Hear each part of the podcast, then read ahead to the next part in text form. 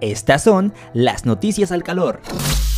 ¿Qué tal? ¿Cómo se encuentran? Me da muchísimo gusto nuevamente estar delante de este micrófono para llevarles a ustedes a esta edición del podcast de Noticias al Calor. Yo soy Max y sé que los últimos dos podcasts no tuvieron propiamente una introducción porque pues se me hizo bola la vida y no sabía cómo, cómo introducir el podcast. Así que pues opté por lo clásico, por lo que ya conocíamos y sin más iniciamos con este podcast. Y nos alejamos del semáforo rojo, eso fue lo que expresó el gobernador de Veracruz, Cuitlava Gracia Jiménez, al referir que de continuar así, el siguiente ciclo escolar sería presencial. Y es que durante una conferencia de prensa, el titular del Ejecutivo en Veracruz eh, informó que todo el mes de febrero se mantendrá en tono naranja, el semáforo epidemiológico de COVID-19. Sin embargo, dejó en claro que el riesgo todavía es alto y aún no se sale de él. El objetivo, expuso, es descender al amarillo y posteriormente al verde, ya que también la tendencia de ocupación hospitalaria descendió, el porcentaje de contagios disminuye en un punto y la mortalidad también ha descendido. Y al preguntarle sobre el operativo que tuvo lugar este sábado en Orizaba por parte de elementos de la SSP y también de la Secretaría de la Defensa Nacional Sedena, el titular del Ejecutivo Veracruzano, Huitlava García, defendió este operativo. Nosotros vemos bien que haya una revisión de la Policía Municipal de Orizaba, de todas las policías municipales. Lo hemos hecho en otros municipios y no ha habido tanta relevancia mediática porque son cosas que se van haciendo, indicó en conferencia de prensa. García Jiménez explicó que la Sedena periódicamente hace una revisión de las licencias colectivas del armamento que tienen todas las corporaciones, incluidas las de la dependencia estatal. Además, el gobernador de Veracruz dijo que habló con el alcalde Igor Roji López, quien asentó que está en la mejor disposición de colaborar tanto con un operativo como con otros más, ya que forman parte de una estrategia de seguridad que impulsa su administración de ir revisando con las corporaciones policíacas cumplan con los requisitos. Ya que estamos hablando acerca del tema de la seguridad en el estado de Veracruz, en los últimos cinco días han sido asesinados tres políticos vinculados con el proceso electoral en curso de este 2020-2021. Sin embargo, en los últimos dos años, durante el actual gobierno, han sido siete los homicidios que han impactado directamente en la clase política del estado. Y aunque el mandatario estatal Cuitlavo Gracia Jiménez ha sido claro al referir en cada uno de los casos que no habrá impunidad, aún continúan en proceso la mayoría de los homicidios y se registran detenciones en tres casos.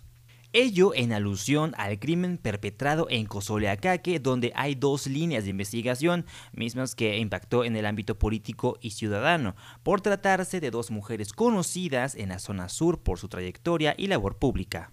Se trata de Gladys Merlín Castro y Carla Enríquez Merlín, asesinadas la madrugada de este lunes y apenas la semana pasada se registró el homicidio del aspirante a la alcaldía de Úrsulo Galván, Gilberto Ortiz. Gladys Merlín Castro y Carla Enríquez Merlín, madre e hija, fueron asesinadas la madrugada de este lunes mientras se encontraban al interior de su domicilio, ubicado en la colonia Barrio Segundo del municipio de Cozolaca, Veracruz. De acuerdo con medios de la zona, Carla Enríquez Merlín habría sido ultimada por impactos de bala, mientras que su madre habría muerto degollada. Dentro de la función pública, Gladys Merlín Castro fue alcaldesa de Costolacaque en el periodo 2008-2010 y diputada local 2013-2016 por este mismo distrito. Por su parte, Carla Enríquez Merlín se desempeñó como subsecretaria de Medio Ambiente del gobierno de Javier Duarte de Ochoa. Asimismo, en 2016 fue candidata a la diputación local por el partido Revolución Institucional PRI. Actualmente era precandidata de Morena a la presidencia municipal de Costolacaque. Y sobre este tema y también un poco sobre la insensibilidad por parte de algunas personas, las crudas imágenes del doble homicidio ocurrido este lunes por la madrugada en contra de Gladys Merlín y su hija Carla Enríquez Merlín fueron filtradas por las mismas autoridades. Algunas tienen los logos de la Policía Región 17 en Cozolacaque y otras circulan sin sello alguno. Y es que nadie más pudo haber divulgado las fotografías sino las mismas autoridades, porque solamente ellos tuvieron acceso al domicilio donde se perpetró el acto, es decir, en la casa marcada con el número 220 de la calle Correos en Barrio Segundo. Pero ¿qué es lo que está pasando? Pues realmente, de acuerdo con el artículo 298 del Código Penal para el Estado Libre y Soberano de Veracruz, en su fracción 4 dice que habrá sanciones para quien fotografíe o videograve o difunda imágenes de un cadáver o restos humanos que se encuentren bajo resguardo de una institución de naturaleza forense, sin estar legalmente facultado para ello o para fines distintos a los establecidos por la ley. En el caso previsto en la fracción 4, si quien comete este delito es servidor público o ejerce una profesión y utiliza los medios o circunstancias derivadas de ello y tiene bajo su resguardo un cadáver o restos humanos, la pena se incrementará en una tercera parte.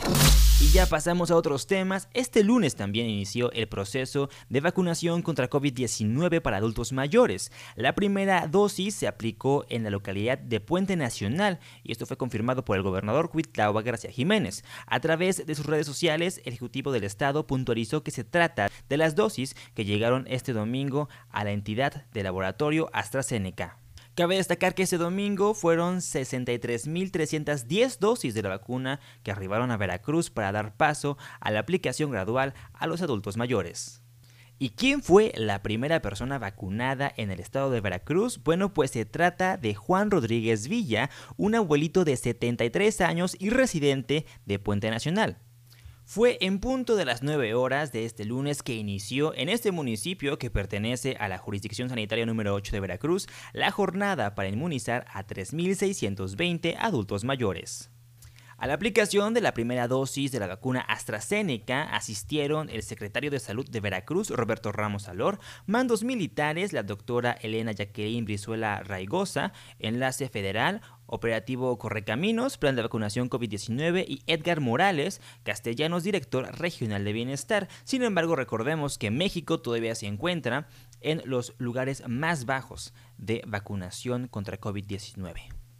Ya que estamos en información de coronavirus, en un estudio dado a conocer el domingo en Israel revela que la vacuna de Pfizer contra el coronavirus no solo previene de infecciones, sino que reduce el riesgo de enfermar de gravedad.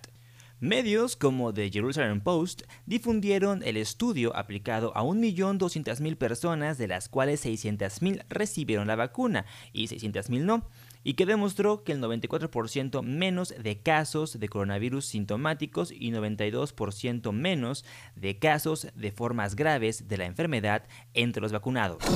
Cerramos con el clima, temperaturas por debajo de los 5 grados se registraron en localidades de la zona norte de Veracruz derivadas de la masa de aire frío asociada al sistema frontal número 35 en el litoral veracruzano. Derivado de un reforzamiento de dicho sistema, la Secretaría de Protección Civil anticipa condiciones más frías en regiones de montaña en la tarde-noche de este lunes. Fue la misma Protección Civil quien alertó que se prevén sensaciones entre los 6 a 9 grados en la región de Jalapa entre la tarde y la noche de este lunes 15 de febrero. Y bueno, hasta aquí este podcast de Noticias al Calor. Recuerden que para profundizar en estos y más temas deben de ingresar al portal www.alcalorpolitico.com y también estar muy, muy pendientes de todas nuestras redes sociales, Instagram, Facebook, Twitter, como El Calor Político.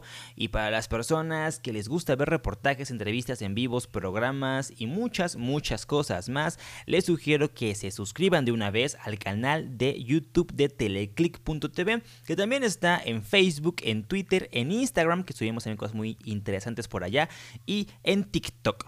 Yo soy Max y nos escuchamos en la próxima.